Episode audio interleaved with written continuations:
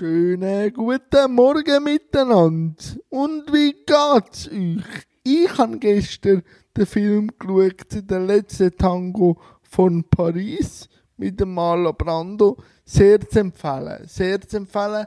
Er hat mich auch lange nicht in Ruhe gelassen. Ich habe lange noch studiert und wahrscheinlich, es gibt so Filme, wo man wirklich noch muss, ein bisschen gären und wahrscheinlich in ein, zwei Monaten noch einmal muss schauen. Wirklich zu empfehlen, der letzte Tango von Paris.